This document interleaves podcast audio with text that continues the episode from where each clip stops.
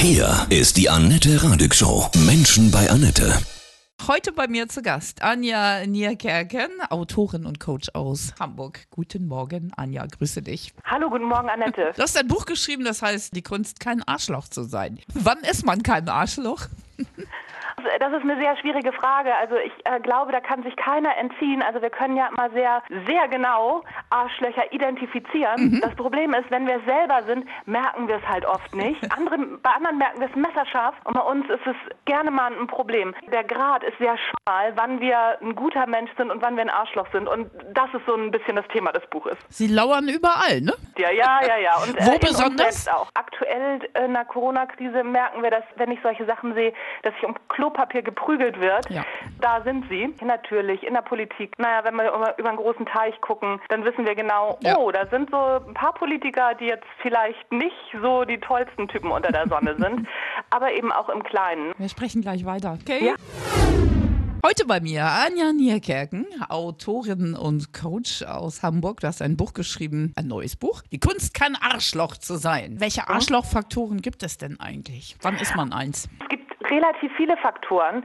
Ich habe das Buch jetzt anhand von verschiedenen Werten aufgehängt. Ne? So mhm. zum Beispiel Respekt. Wann, wann sind wir respektvoll und wann nicht? Auch an Würde. Die Würde des Menschen ist ja angeblich unantastbar. Aber wenn wir uns selber würdelos fühlen oder würdelos verhalten, dann treten wir anderen ja auch auf der Würde rum. Oder Mitgefühl oder Fair Play. Wann ist man fair? Das ist auch so eine Frage. Da habe ich zum Beispiel so dieses Beispiel von Uli Hoeneß gebracht, der mal den Klaus Zumwinkel ja so so richtig an die Wand gestellt hat, als der Steuer hinterzogen hat. Und ein paar Jahre später stand Uli Hoeneß dann selber da und musste die Mia Culpa-Nummer fahren. Fand ich aber großartig, weil er sich hingestellt hat und gesagt hat, da war jetzt nicht so großartig, was ich da mhm. gemacht habe. Der, der Grad ist halt immer sehr schmal, aber in dem Moment, wo wir merken, oh, da war ich jetzt gerade nicht so brillant unterwegs und das zugeben können, dann geht das Ganze wieder in die richtige Richtung. Wenn wir es nicht zugeben, schauen wir uns Donald Trump in der Corona-Krise an. Das ist definitiv definitiv Arschlochverhalten. Fehler zuzugeben fällt den meisten Menschen doch aber sehr schwer, ne?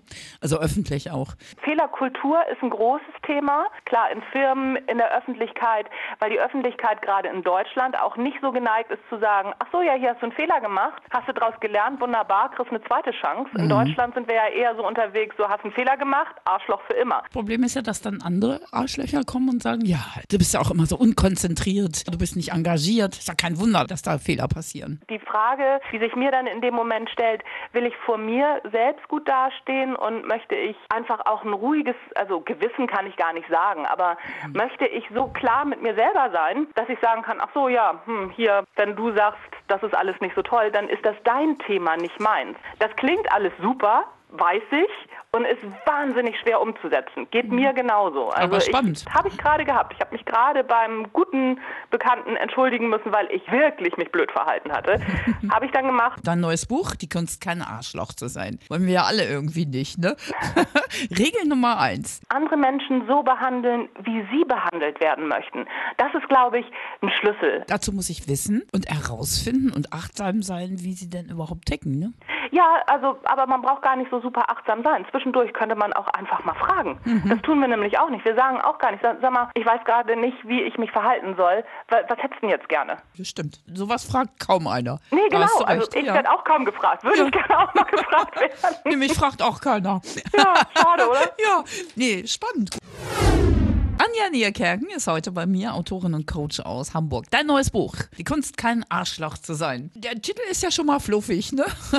Du, du, nimmst das ganze Thema mit Humor, oder? Auf jeden Fall. Es ist ein ernstes Thema, aber jedes ernste Thema, was wir nicht mit Humor nehmen, geht in eine Richtung, die dann irgendwann wahnsinnig anstrengend wird und dann auch nicht mehr zu handeln ist. Natürlich sind wir zwischendurch immer Arschlöcher und natürlich sind wir zwischendurch immer Egoisten, weil jeder Mensch möchte ja anders behandelt werden und manchmal manchmal will ich diesen Menschen vielleicht auch gar nicht so behandeln, wie er behandelt werden will. Dass auch das passiert. Das Leben ist ja nicht nur schwarz-weiß. Wenn wir dann keinen Humor haben, keinen liebevollen Blick auf uns selbst, dann bekommen wir ganz schnell Probleme. Perfektionismus ist nicht das, was wir anstreben sollten, mhm. sondern wirklich zu sagen, okay, ich tue hier mein Bestes, freue mich darüber, wenn es klappt. Und wenn es nicht klappt, dann bin ich aber auch nicht böse mit mir. Also Selbstreflexion, ganz wichtig. Aber das können ja viele Menschen gar nicht, ne? Lernt man das nicht in der Erziehung? Nee, lernt man nicht. Also in der Schule, ich hatte, ich weiß nicht, wie es bei dir war, aber ich hatte kein äh, Fach, wo es hieß Selbstreflexion.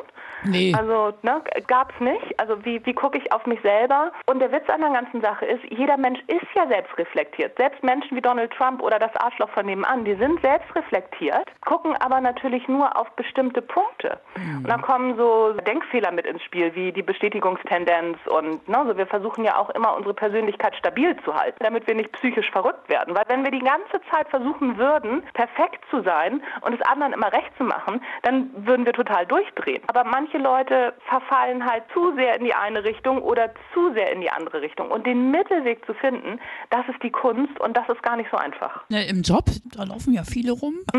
Ja. Wie verhalte ich mich da auch am besten? Also wenn ich wirklich, ganz ehrlich, wenn ich von ganz vielen Arschlöchern umgeben bin, das sehe und merke, oh, alles klar, da kann ich nichts tun. Ich habe zwei Möglichkeiten, zum Arschloch zu mutieren oder zu gehen. Dann hören wir gute Musik. Keine Arschlochmusik. Ja, das, das ist immer eine gute Möglichkeit. Was kann ich dir auflegen, Anja? Ah, gerne Don't Stop Me Now von Queen. Alles Gute, bleib gesund und ähm, so positiv. Vielen Dank, das wünsche ich dir auch.